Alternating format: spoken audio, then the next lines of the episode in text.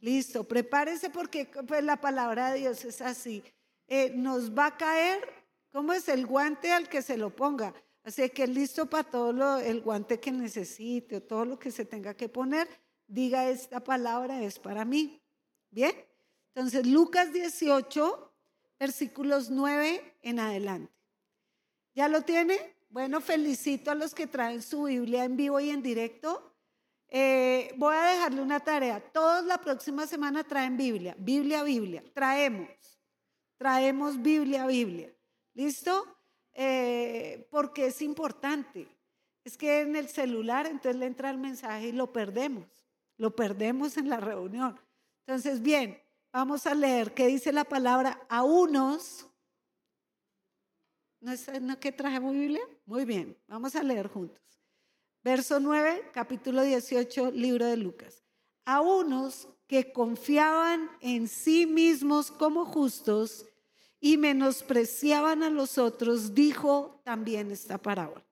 Ay, volvamos a leer ese pedazo que me gusta. Un, dos, tres. A unos que confiaban en sí mismos como justos y menospreciaban a los otros, dijo también esta parábola. Dos hombres subieron al templo a orar.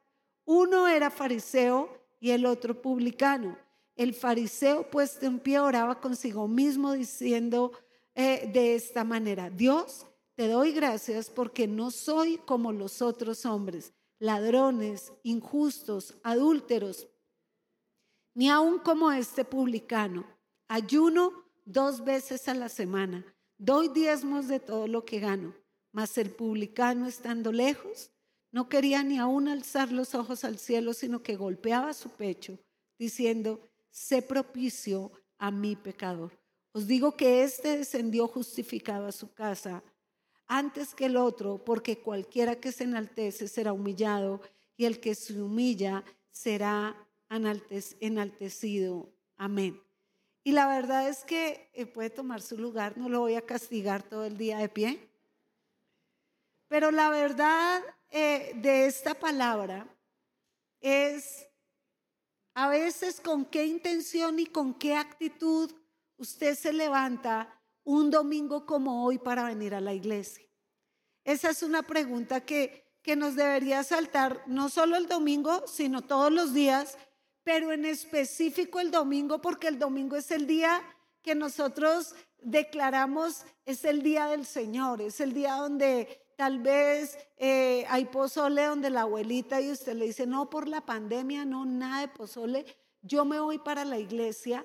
Eh, todos los que hoy nos levantamos diciendo, voy a la casa del Señor, voy a recibir una palabra, voy a escuchar la voz de Dios, voy a ir a orar, voy a ir. Era la actitud de dos personas y hoy vamos a identificar si entre nosotros hay un publicano o si dentro de nosotros hay un fariseo, o qué clase de fe es la que profesamos y qué clase de naturaleza es la que tenemos. Porque usted puede venir a la iglesia porque le gusta. No es que a mí me gusta, a mí me encanta la iglesia, a mí me encanta ir allá. Y pero porque, no sé, chévere, me gusta. Así como si fuera un buffet y usted dice, ay, me gusta, es tan rico. Pero eh, ¿es un motivo correcto? ¿Es verdadero? ¿Es puro? ¿Usted qué hace aquí? ¿Qué lo inspiró a levantarse a las 10 de la madrugada para venir acá a las 11 a dormir? Despiértese. Qué caro total que a las 11 usted se duerma en toda mi cara. A veces los veo así como... Y me da como un desespero, quisiera ir y, dispararte con una pistola de agua y decirte el día es joven, despiértate, hay que vivir la vida, ¿sí o no? Pero bueno, ¿qué te empujó a venir hoy a la iglesia? ¿Qué te empujó a estar sentado esta mañana acá? A veces es el simple hecho de que lo hago todos los domingos religiosamente y ya te hace falta por hábito, por costumbre y por religión, porque Alguien dijo por ahí que el hombre es un animal de costumbres y las leyes son costumbres hechas ley. Y a veces la vida espiritual de una persona es una costumbre hecha ley que está lejos de ser una devoción, está lejos de ser una pasión, está lejos de ser una relación. A veces así hay matrimonios, costumbres hechas ley. cero amor, cero pasión, cero eh, verdad. Sencillamente es eh, esto, esto, esto que nos acostumbramos a vivir y hacer y nos hace sentir chévere, nos hace sentir santos, nos hace sentir mejores que otros, porque pues, pues en pueblo de ciegos, ¿no se lo sabe? Mal. Quieren ir más preparados culturalmente a la iglesia. En pueblo de ciegos, pero dígalo bien, en pueblo de ciegos, eso, el tuerto es rey. Y a veces la medida de nosotros es como andamos en pueblo de ciegos, nosotros bien tuertos nos creemos, pero la octava maravilla del planeta. ¿Qué ocurre con este pasaje? Este pasaje muestra dos tipos de corazón, dos mentalidades, dos clases de personas buscando al mismo Dios. Y dos respuestas distintas de Dios para dos tipos de personas que habitan en el mismo lugar.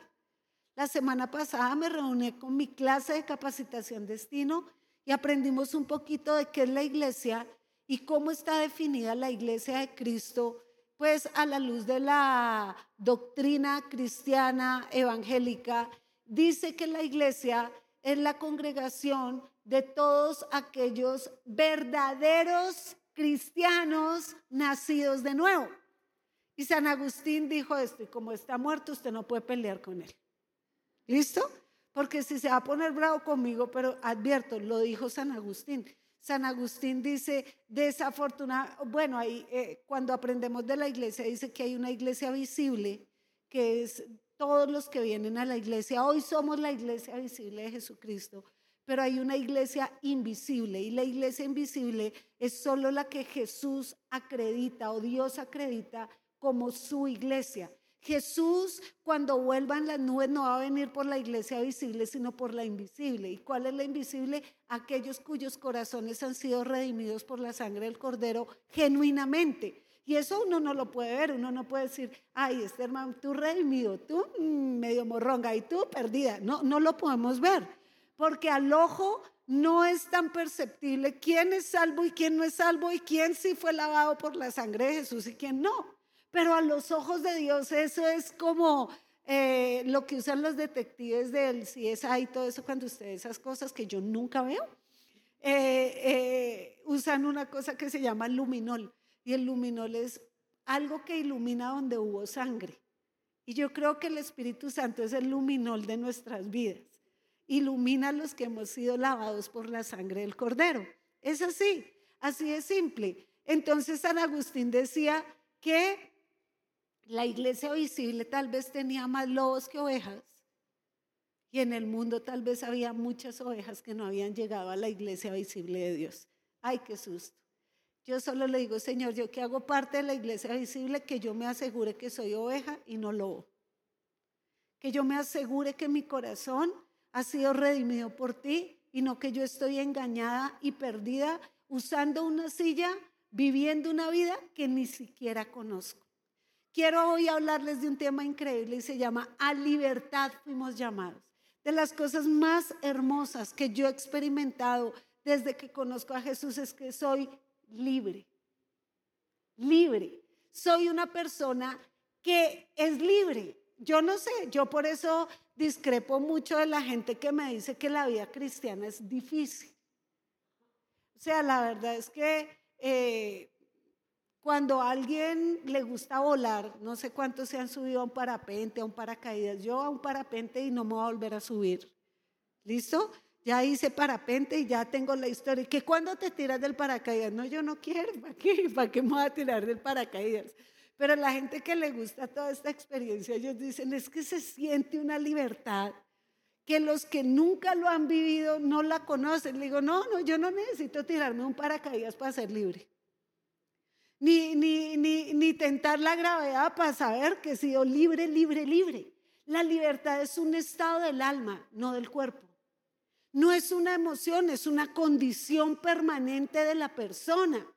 O sea, no es un momento de me siento libre y después sigo todo atado. No, eh, la libertad es para siempre.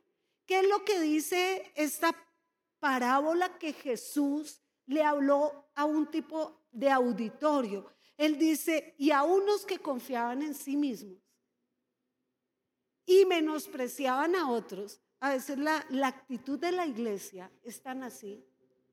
Mucha gente dice, a mí no me gusta cómo son los cristianos, los que no nos conocen, los que no tienen a Cristo, los que nosotros llamamos los perdidos, los hijos del infierno, pues sin saber si somos nosotros, ¿sí o no?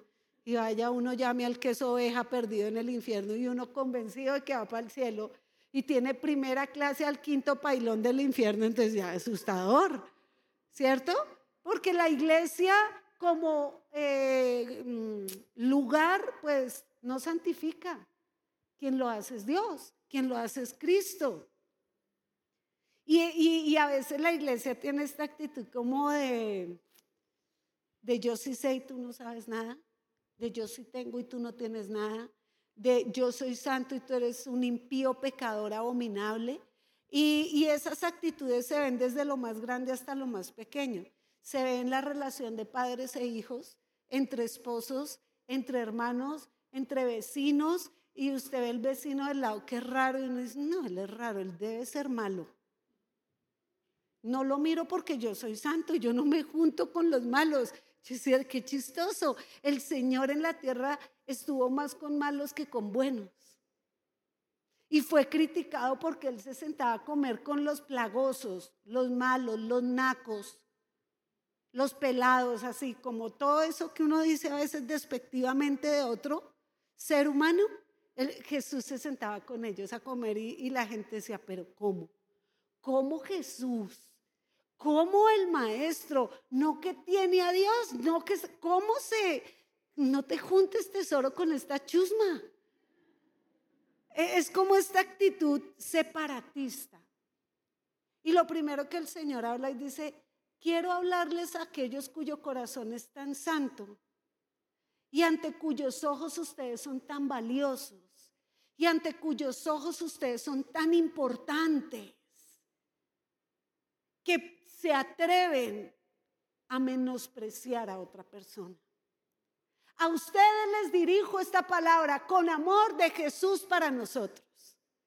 Para los que hoy estamos acá, esa palabra es para mí. Porque no la podemos predicar como al aire, como para alguien. No, no, no, es para nosotros. Dios nos las dio porque si no hubiéramos, hubiésemos predicado otra. Él dice a los que confían en sí mismos. Y esta tendencia del mundo a cada día confiar más en nosotros. ¿Qué es lo que ha traído la pandemia del COVID-19? Es incertidumbre. Pone a prueba la confianza. Hay gente súper, hiper, mega paranoica. Y yo no dudo que esto es una cosa horrenda que yo ya tuve y que no, Señor, guárdame, no la quiero volver a tener. ¿Cierto? Pero ¿dónde está mi confianza? Entonces uno sale a la calle y ve al que no tiene cubrebocas uno dice, asesino. Es un malvado, no piensa sino en él. Y entonces en los primeros días de la pandemia había una paranoia muy tremenda cuando ese marzo del año pasado todos guardados, no sé si usted se acuerda, yo fui a botar la basura y de donde yo vivía al chut de basuras, o sea, donde uno tira la basura, un huequito ahí que hay, ¿qué? ¿10 metros? ¿15 máximo? Entonces yo iba con la bolsa y venía una vecina. Esa señora me vio y vio al coco. Yo era el coco. Ella me vio y ella, uy, de una se devolvió, dijo, otro humano que me puede contaminar. E, e, este COVID ha hecho que nuestras inseguridades afloren y nuestros temores afloren y nuestros apoyos y confianzas se exhiban aquellos que confían en sí mismos. El temor de perder el trabajo en la pandemia, el temor de que se acabe la iglesia en la pandemia, el temor eh, de perder eh, eh, la vida en la pandemia, el temor, el temor, el temor, porque nuestro apoyo está en todo lo que nos rodea, en todo lo que es el mundo, en todo lo que no es Dios a personas que se apoyan en su propia prudencia, en su palabrería, en su sabiduría, en su propia fe, en ese concepto tan alto que tienen de sí mismos. ¿Sabe cómo llama la Biblia a una persona así? Loca.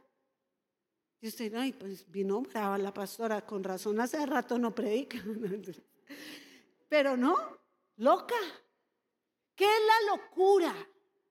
La locura no es el que botaba y camina como bobo, no. La locura es la falta de juicio, la falta de criterio para juzgar entre bueno y malo, entre día y noche, entre A y B, entre Dios y los hombres. Y la Biblia lo dice en el libro de Romanos, ninguno tenga mayor concepto de sí que el que deba tener, sino que piense de sí con cordura, no con locura.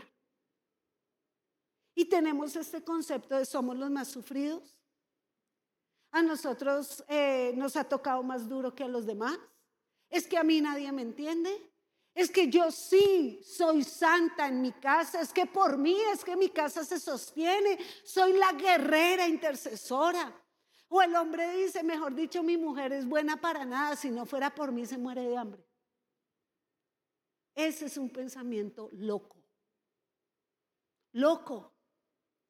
Porque nada en esta tierra se sostiene por nosotros, se sostiene por la misericordia de Dios. Pero claro, estamos en este mundo con un deseo absurdo de reconocimiento. Yo siempre digo esto, pero se lo repito porque me gusta decirlo. Yo entendí el chavo cuando llegué a México.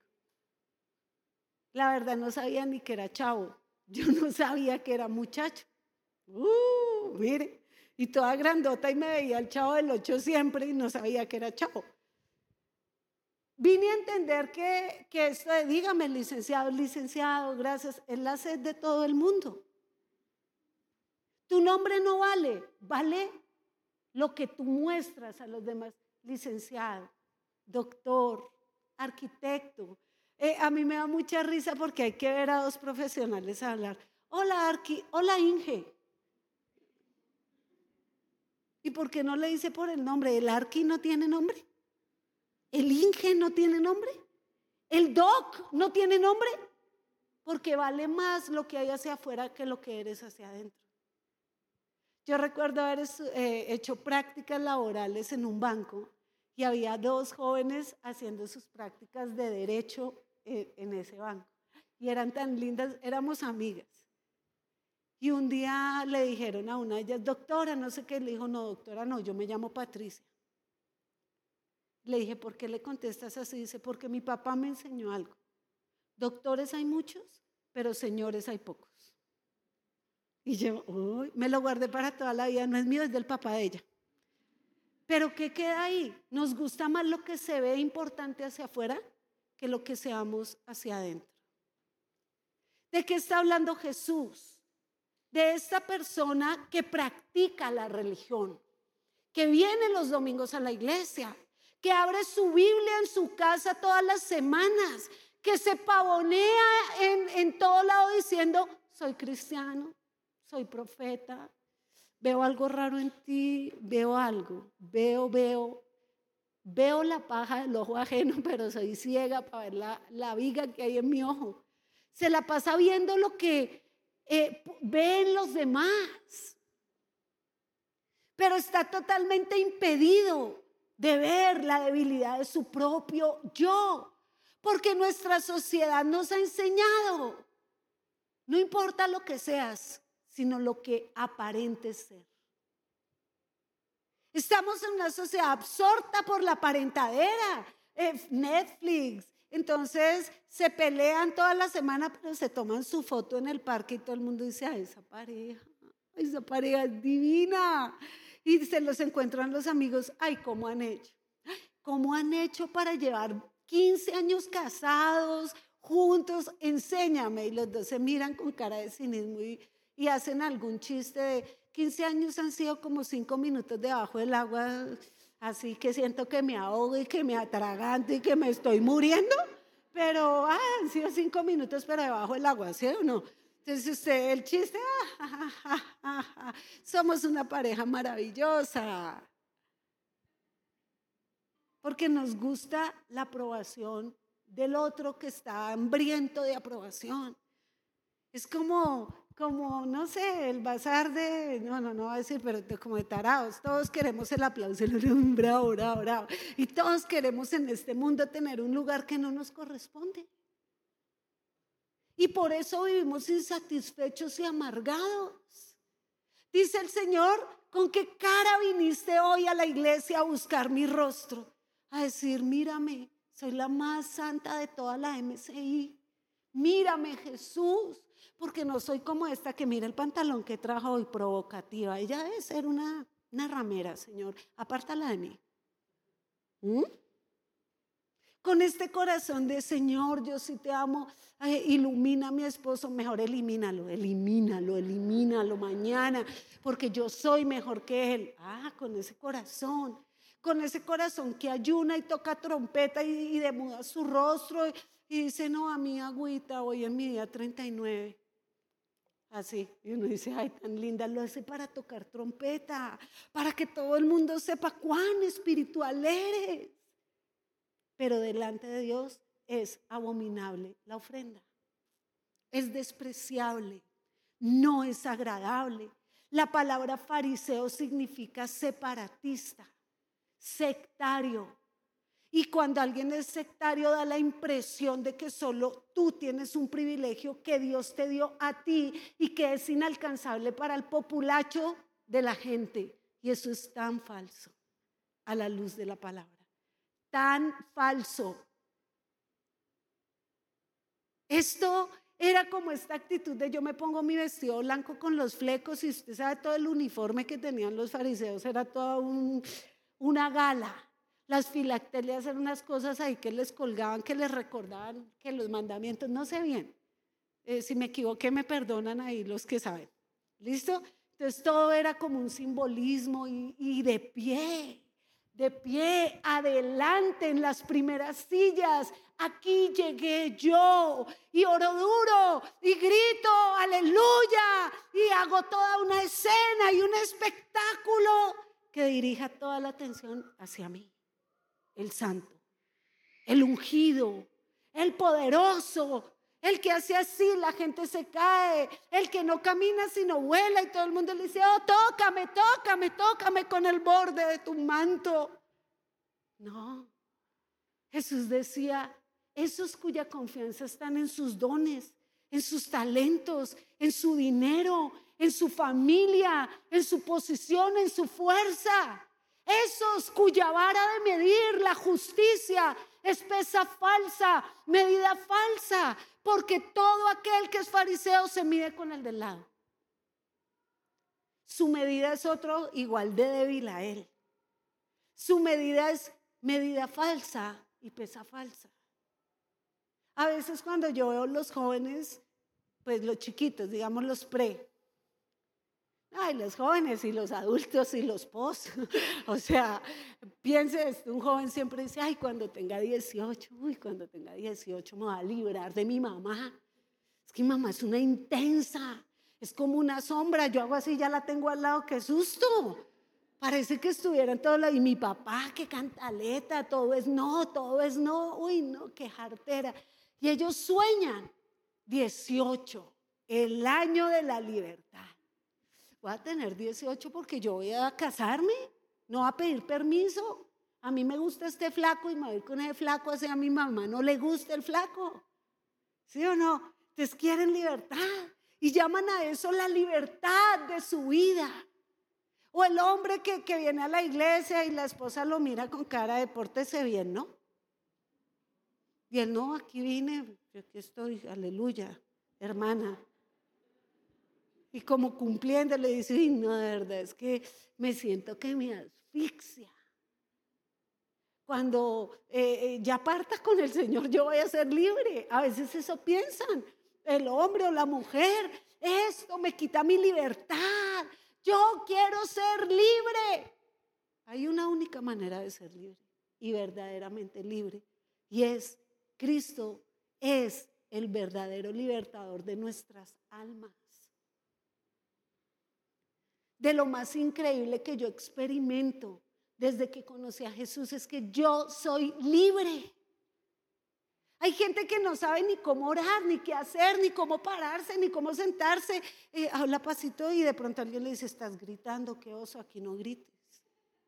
O está bailando, eh, esta no es de bailar, porque baila la de la adoración. Entonces estaba perdida. Pero somos libres y bailamos la adoración y lloramos la alabanza. ¿Qué, contigo? Esta libertad de ser auténticamente hijos de Cristo. Esta libertad que nadie te va a poder quitar de ser lo que eres donde quiera que vayas. Era la que no tenían los fariseos. Eran esclavos del mundo esclavos de los hombres, esclavos de la aprobación, esclavos de las reglas de la religiosidad. ¿Sabe? Mucha gente, yo le predicaba a los jóvenes la semana pasada, bienaventurados los de limpio corazón porque ellos verán a Dios. Y limpio corazón era esta palabra igualita a esta, igualita a esta, que generaba controversia con los que oían, porque para los fariseos una persona de corazón limpia tenía que ser limpia de manos lavarse las manos. Ellos tenían, mejor dicho, ahí el COVID no pega entre los, con esa lavadera de manos. Yo te aseguro que no se les pega porque las manos, las manos. Y el Señor les decía, hipócritas, hipócritas, ciegos, guías de ciegos que limpiáis eh, lo de afuera y se tragan el mosco entero. Sepulcros blanqueados que por fuera impecables y por dentro corruptos. La religiosidad es una enfermedad del corazón que ata el alma. Tú no eres más espiritual si hay unas 40 días que yo que me vaya a comer con mi familia hoy bien rico. No, no lo eres. Porque esa no es la medida de Cristo para medir nuestra espiritualidad. Ellos hacían cosas y Él lo decía, gracias Dios, porque no soy como Él. ¿Cuántas veces usted ve a su esposo y dice gracias Dios porque no soy como él? O ve a su hermana y dice gracias a Dios porque no soy como ella. O usted ve a su esposa y le dice gracias a Dios porque no soy como ella. Claro, podemos decir que los fariseos eran terribles, pero muchos de nosotros pensamos como ellos, vivimos como ellos y actuamos como ellos, aunque no nos vistamos como ellos. Creemos que venir a la iglesia es un acto externo. No, el Señor no mira las apariencias. Él nunca se va a dejar llevar ni por lágrimas de cocodrilo, ni por ofrendas que no salen del corazón. Usted podrá decir, es que yo doy para la iglesia. Pero así quiero decirle, el Señor no nos mide ni por lo que damos ni por lo que hacemos.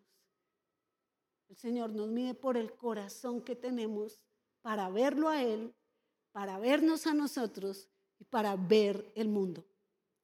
Entonces mire lo que dice. Ellos se acercaron siempre de manera externa, siempre deseando que alguien reconozca lo que han hecho. ¿Qué pasa? ¿Cuánta gente se ha ido a la iglesia porque dice, es que ese pastor Saúl y esa pastora Gloria son unos desagradecidos? yo fui líder de esa iglesia, hice célula y esos pastores desagradecidos nunca tuvieron un detalle de irme a visitar, de irme a llamar, de irme a decir gracias. Líderes de célula, los que me están, gracias. Si eso es lo que usted espera y esa es su, su porción, aquí la tiene, gracias. Eso es todo lo que puede recibir de un hombre, pero la recompensa de Dios es en grande. ¿Cuánta gente se pierde la recompensa eterna por la migaja de las personas? Pero claro, indignados. ¿Usted qué dice a mí? A mí, a mí no me importa, mi líder es así toda bravita y todo, pero a mí no me importa mi líder. A mí me importa es el Señor que me y toda resentida y toda amarga. Claro que le importa. Habla como quien le importa. A mí no me importa. Yo lo que hago lo hago para el Señor. El Señor me ve y toda amargada y toda argumentada y entonces sí le importa. Y sí le importa y sí espera recompensa de hombres. Porque cuando uno hace las cosas para Dios, usted va a entender que no es que no nos importe, es que no tenemos oídos para escucharlas. Es que nuestra atención está en otro lugar. Y, y, y este deseo de ser afirmado todo el tiempo es lo que hace a la gente esclava. Esclava de pertenecer a algo. Porque alguien deja a Jesús por, por una noche de parranda. Porque siente que ha dejado demasiado y que no encaja y que su carne le dice, ve para allá donde encajes. Y usted se da cuenta que toda esa revolcada en el pecado y en la suciedad le deja el mismo vacío y sabor amargo y dice, encajo pero no llena. Encajo pero... Y le pueden dar palmaditas en la espalda, pero lo que quieren es abusar de usted, utilizarlo, porque este mundo es así. Solo reconoce lo que le conviene. Somos así, naturalmente. ¿De que tienes hambre? ¿De sed de justicia? ¿O hambre de que por fin alguien te dé like en la vida? En una vida tan superficial, tan aparentona. Si algo para mí es terrible, es alguien que no es la misma persona, que siempre trata de ser propia, que siempre... Yo detesto la aparentadera y las personas que han tenido eh, la oportunidad de conocerme más de cerca, que son casi la mayoría, porque la iglesia no es como tan gigante como para que no me conozcan.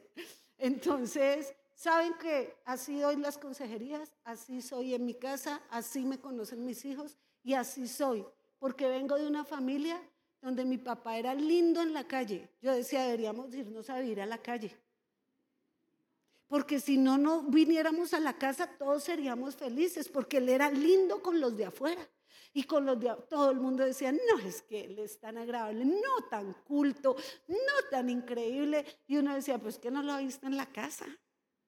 Dos horitas adentro y le cambia la opinión. A veces nos preguntamos por qué nuestros hijos no, no siguen a Jesús. Tienen 18 y paticas, ¿para qué te tengo para irme? Porque lo que ven afuera no es coherente con lo que ocurre adentro. Mi papá adentro era una fiera pero afuera era un amor chistoso, divertido, entretenido. Yo decía, este señor, este es el que yo quiero. Pero un poder de transformación muy fuerte tenía cuando llegaba a la casa. Era todo un Transformers. Ira, enojo, maledicencia, abuso. Y uno dice, ¿what? ¿De qué habla? ¿Cómo una persona puede ser dos? porque estamos enfermos dentro de nosotros. Entonces, hoy nosotros tenemos que decir, nosotros nos justificamos delante de los hombres. Mire lo que dice este texto. Entonces dijo, varones sois, vosotros sois los que os justificáis a vosotros mismos delante de los hombres, mas Dios conoce vuestros corazones porque lo que de los hombres tienen por sublime, delante de Dios es abominación. Ay, qué tremendo. Aquellas cosas que usted dice que son wow, que un tesoro, que Señor dice es basura. ¿Qué es el tesoro del corazón? A veces somos tan religiosos, tan religiosos. Esta palabra es para todos los que venimos a la iglesia. Esta palabra es para todos los que hemos ido a una universidad la vida o los que por primera vez nos están oyendo.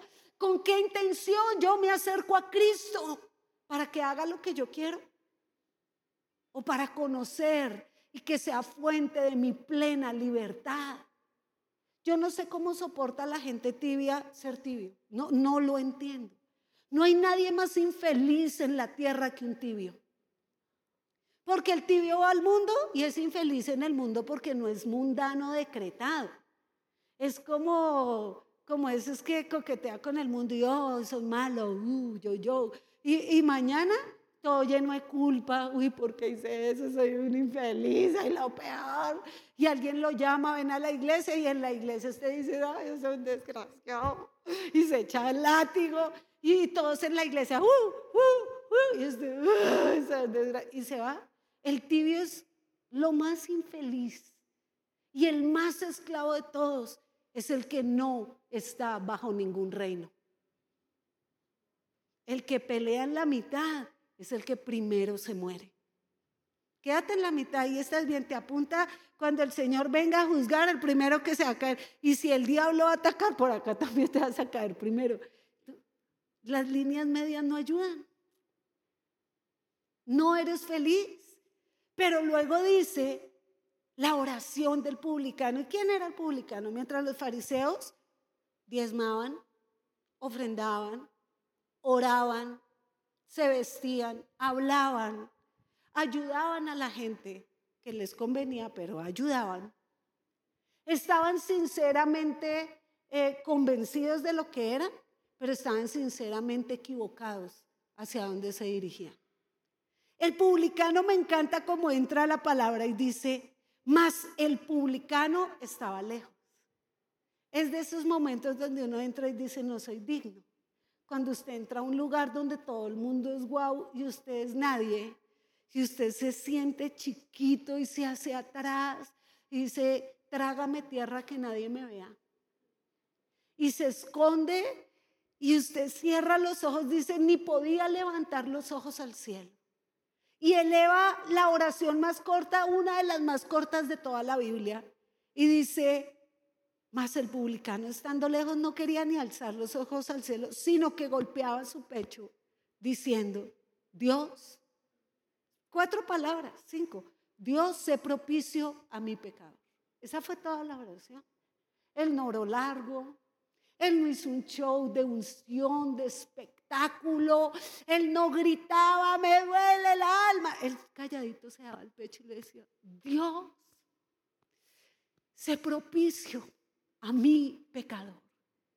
Y la palabra propicio estaba diciendo, sé mi justicia, libérame, ayúdame. Y cuando hablamos de la palabra justicia, encontramos en el diccionario que es, eh, a ver, ¿dónde lo tengo? Principio moral que lleva a dar a cada uno lo que le corresponde o le pertenece derecho, razón y equidad, conjunto de todas las virtudes por el que es bueno quien las tiene. Aquello que debía hacerse según derecho, razón, es justicia. Cuando el, el fariseo oraba decía, me lo merezco por lo que hago.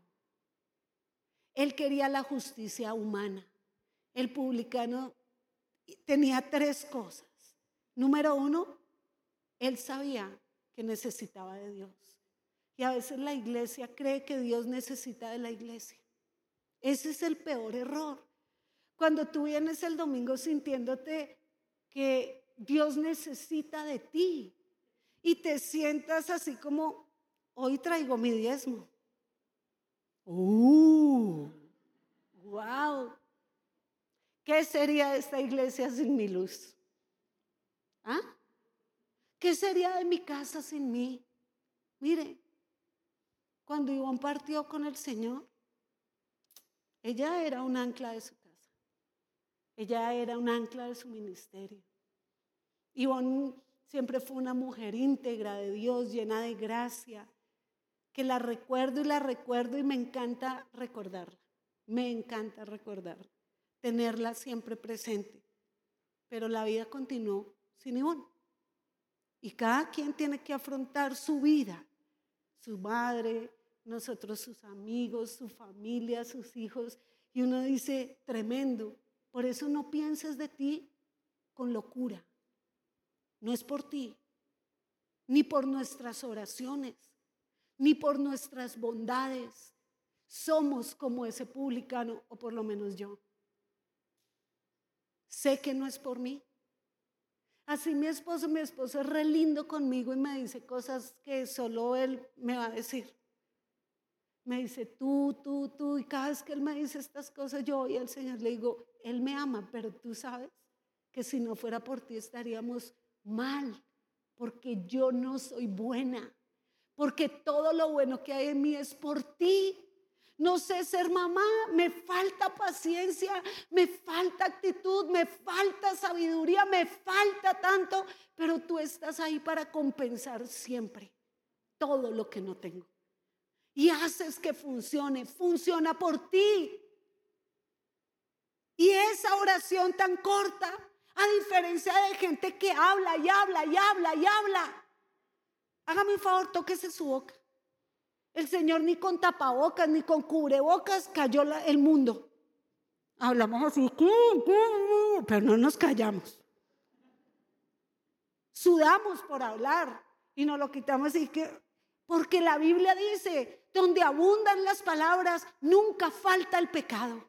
Si tú eres hablador, hay pecado en tu vida, hay pecado que tiene que ser encaminado. Él tuvo pocas palabras, pero mucha, mucho corazón.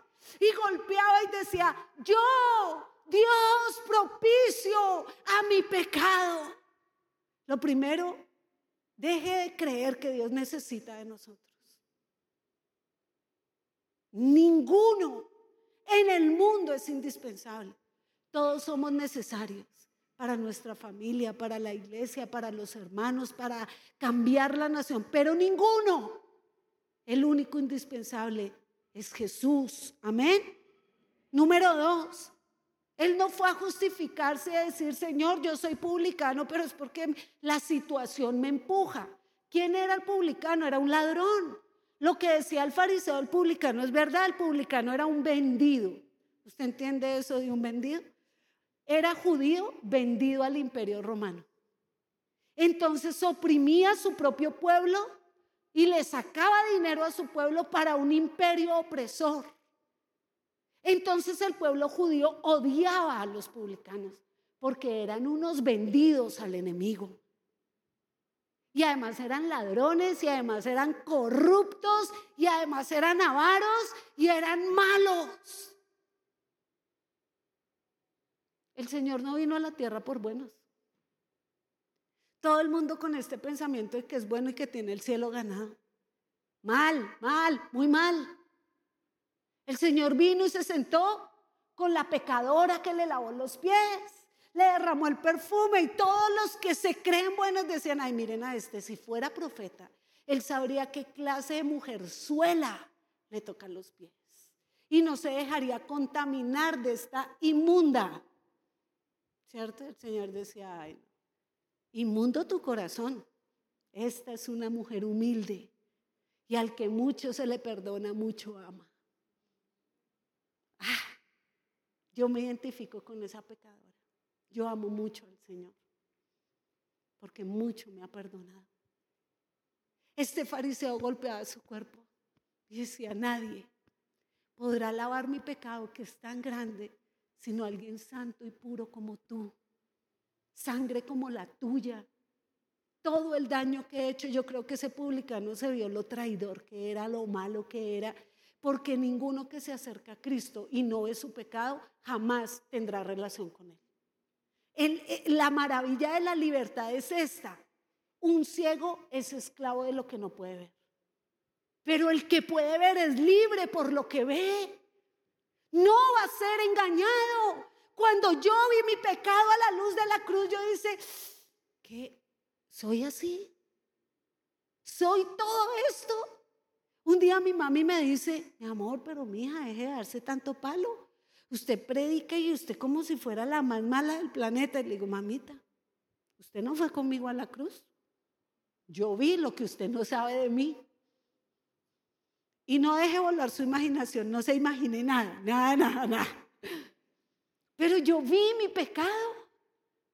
El que tú no puedes ver en mí, yo lo vi. El que yo no podía ver en mí, yo lo vi. ¿Dónde lo vi? En la cruz de Cristo. Y entonces yo fui libre. Y yo vengo a la iglesia con la libertad de una pecadora redimida no de una farisea inalcanzable. Uy, tan ungida, no, déjame tocarte, no, cero. Señor vino por los enfermos, por los pecadores, siendo yo una de ellos. Amén. Y por último, el publicano reconoció, soy pecador. Y a veces nosotros nos creemos más santos de lo que somos porque nuestra medida es falsa.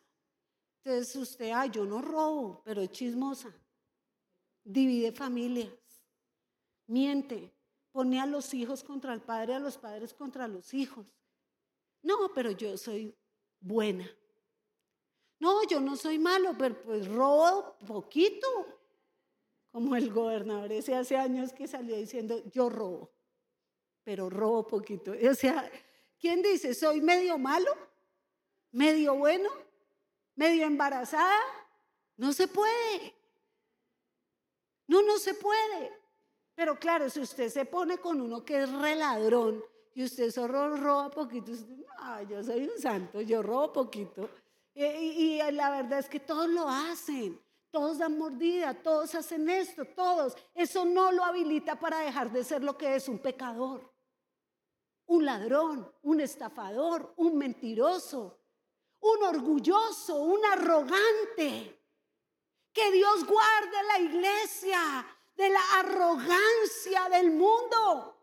Porque el Señor termina este texto diciendo, el que entonces, eh, no, entonces nada, dijo, os digo que éste descendió justificado. Si el publicano descendió, ¿usted sabe lo que es ser justificado? La justificación es el acto de milagro más maravilloso. Usted ha sido llamado para morir en la guillotina, para que sus hijos carguen la consecuencia de todos sus pecados. Usted ha sido llamado a cargar las maldiciones de sus abuelos, pero un día Jesús lo invita a comer. Jesús golpea la puerta de su corazón y usted lo ve. Y lo más hermoso de ver a Jesús es, es imposible de no vernos a nosotros. Y usted se da cuenta quién es usted. Y no quedan más palabras que decir, yo soy un pecador. Que ando buscando como un miserable mendigo el favor de los hombres, la aceptación de la gente, cuando todo lo puedo tener en ti sé propicio a mis propias debilidades. Y el Señor, no hay nada que le deleite más. No es una canción, no es un ayuno de 40 días, no es una gritadera, es el corazón contrito y humillado que dice, no te voy a despreciar. Yo siempre veo a Cami como ella llega con su sonrisa y, a veces logra doblarme la mano, no todas las veces, pero a veces. Y cuando llega así, ma, yo sé que tú y así me, me, ¿vamos al parque? Y yo digo, ah, tómelo, hijo, para ir al parque, pero lo ganó, ganó, esta actitud me, me derrite, vamos. No, ay, mami, eres la mejor del mundo, no lo puedo creer, vas a ir al parque. Me delaté, ¿cierto? Aquí la que quedó mal fui yo, pero sí, así es, eh, me delaté. Y vamos al parque, ¿cuánto más una oración hecha con un corazón sincero? que le permite a la sangre de Jesús defenderte. Que no te abres espacio con tus propios codos, sino que dices, sé propicio en mi matrimonio. Matrimonios que se están muriendo porque cada quien se justifica. Es quien es más fuerte y quien tiene la razón. Hijos resentidos con sus padres, porque no hay nadie que diga, Señor, Así nunca cambie, yo lo voy a perdonar. Así nunca cambie, yo lo voy a amar. Así nunca cambie, yo voy a hacer lo que dice la palabra, porque no está condicionado el perdón al comportamiento de ellos. Es mi alma. Y cuando tú eres libre, tú eres libre siempre. Dicen las escrituras en el libro de Gálatas, antes le voy a leer esta de Santiago y con esta termino. Entonces todo lo que digan y en todo lo que hagan, recuerden tendrán, eh, que serán juzgados por la ley que los hace libres. ¿Cómo me gustó esta palabra? Todo lo que usted habla, todo lo que usted hace y yo hago, porque esto es así, usted y yo, será puesto ante el juez que todo lo juzga, ante la luz que es nuestro Señor. Será juzgada tu fe, será juzgada tu oración, serán juzgadas tus palabras. La Biblia dice, por tus palabras seréis justificados por ellos, seréis condenados. Así que yo de usted hablaría bien poquito. y así es. El Señor dice que cada uno de nosotros será juzgado por la ley que lo hace libre. El fariseo será juzgado con el rigor de la ley fariseica, pero yo seré juzgada por la ley de la gracia, por la ley de la cruz por la ley del intercambio, por la ley de la sangre del cordero, porque no es mi guerra. Yo soy una experta para la guerra espiritual. ¿Sabe qué hago? tomo la sangre de Jesús y me escondo en la cruz de Cristo y ya. Así es que yo peleo. Tú tienes pleito conmigo, yo no me defiendo, Él me justifica, Él me defiende, Él me redime, Él me lava. Pero este deseo de tener la razón y de ganar la pelea se lleva por sus pies su fe, su esperanza y su destino. Cuidado. Hoy es el día, como lo dice Pablo a las Gálatas en el capítulo 5, verso 1. Estad firmes en la libertad que, con que Cristo os hizo libres. ¿Y cuál es esta libertad? Cuando alguien de verdad ve su condición de pecador, ama la santificación, no para proclamarla. Ninguno que diga que es cristiano, que venga a la iglesia y no se vea como el peor pecador de la tierra, no conoce a Jesús. No lo conoce. Porque este encuentro con la cruz es un encuentro con nuestro verdadero yo, con nuestra condición caída, pecadora, egoísta. Y si tú todavía crees que, que eres más santo que tu marido y que tú tienes la razón y que tú eres una maravilla, te falta un encuentro con Jesús. Porque algo que uno ve todos los días en la cruz, todos los días, por más de 31 años, todos los días voy y me arrodillo y todos los días puedo ver que aún soy pecadora. No porque yo oro todos los días soy mejor que usted. ¿Sabe? Para mí la oración es tan necesaria porque tal vez no tengo la valentía que usted tiene para salir sin ser justificado con la sangre de Jesús, sin ser guardado y redimido por esa sangre.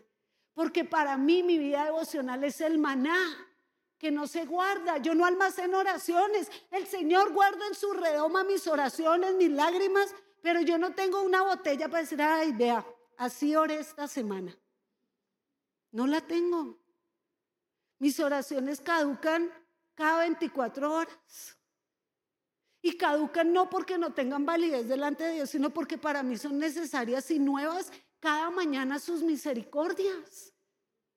Porque la misericordia de ayer fue para ayer y ayer no va a volver. Y la de hoy es para hoy, hoy no va a volver. Y la de mañana, si Dios lo permite, será para mañana. Pero usted nunca va a vivir el día que ya pasó, nunca. El domingo de hoy es un domingo que usted nunca va a recuperar, nunca lo va a volver a vivir. Vívalo para Jesús. Y cuando venga el tentador, y cuando venga el enemigo, y cuando venga la ira, y cuando venga la seducción, usted dígale, apártate de mí, Satanás, porque yo soy libre, soy lo que soy por convicción. Pero un poco de jóvenes todos enamorados del mundo. Y acá comiéndose las uñas, ¿para qué viene aquí a comerse las uñas? Déjeselas crecer, vaya para el mundo. Un poco de gente en la iglesia esperando que Dios le, eh, ilumine o le elimine el marido o a los hijos, pero no tienen este disfrute personal. Es que esto es algo mío.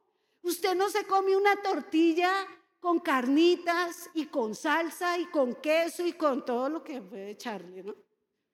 Que ya no parece un taco sino un edificio y no sé cómo le cae tanto de un mordisco. Y encima dice, no, un taquito no es nada y se echa ocho, seis. ¿Cierto? Usted no se lo come para que no le dé hambre a sus hijos.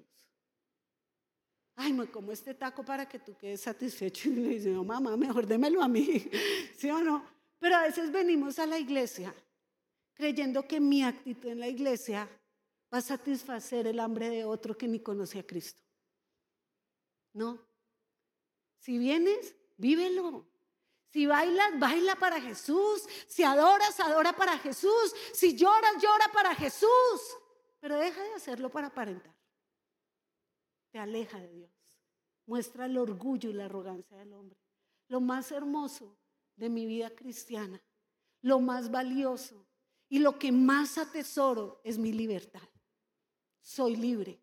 Libre, libre, libre, libre de la aparentadera. Libre. eh, sí, a veces demasiado libre, también hay que cuidar eso. otro día Juan me dice, mamita, peínate, estabas como espelucada en la clase. Entonces le pido perdón a mis alumnos, saldré peinada el miércoles. Pero piense, libre, libre. Libre porque yo quiero dar mi clase, me apasiono por mi clase. ¿Cómo se es libre y se camina en esta libertad? Puestos los ojos en Jesús, el autor y consumador de la fe. Cuando usted va en una carrera con un objetivo, usted no oye. ¿Qué tal usted corriendo por la carrera de la fe? Y alguien le dice, uy, qué zapatos tan horribles. Usted se volteó, ¿cómo me dijo? Que cómo son mis zapatos, pues ya perdió la carrera por, por transarse en una pelea. Y usted va corriendo y oye que alguien dice, uy, está como gordita. Y usted empieza, ay, sí, gorda. Y después, y, ay, tan feita, ay, sí, tan feita. Se sale de la carrera. Pero cuando alguien va enfocado, le aseguro, le pasa lo de a mí a veces con Cami. Pobre Cami, ya que me perdone, ¿sí o no? Eh, eh, eh, uno está metido en lo que está y le hablan y uno no oye. Así son los hijos y uno le dice, ¿qué tal cosa? ¿Ah? ¿Ah? ¿Qué? Nunca oyen, nunca oyen, porque están en otra cosa. Si tú te enfocaras en vivir tu vida, tu vida, tu vida con Cristo, serías la persona más auténtica, más libre y más satisfecha con la vida que tengas. Mucho, poco, nada, eso hace que la vida de uno sea ligera. Pon tu yugo sobre mí, el yugo del mundo es opresor, el yugo de Cristo es fácil, es ligera su carga, es apasionante, es increíble. Amo ser lo que soy. Una pecadora comprada a precio de sangre. Eso es lo que soy. Pero ¿cuántos venimos a la iglesia y nos vamos peor de cargados, igual de atados, a seguir la faena de la religiosidad fuera de la iglesia?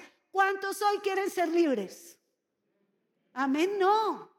Amén es así sea, así sea. Amén, no. ¿Cuántos hoy quieren ser libres? Eso, yo, yo quiero ser libre. Yo quiero ser libre todos los días.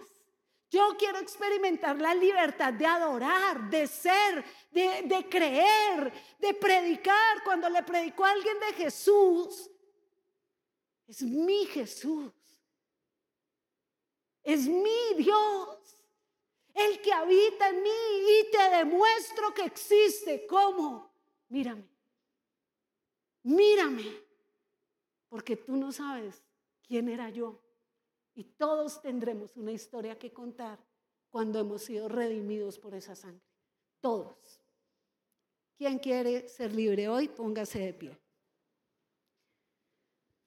Es más, siéntese otra vez.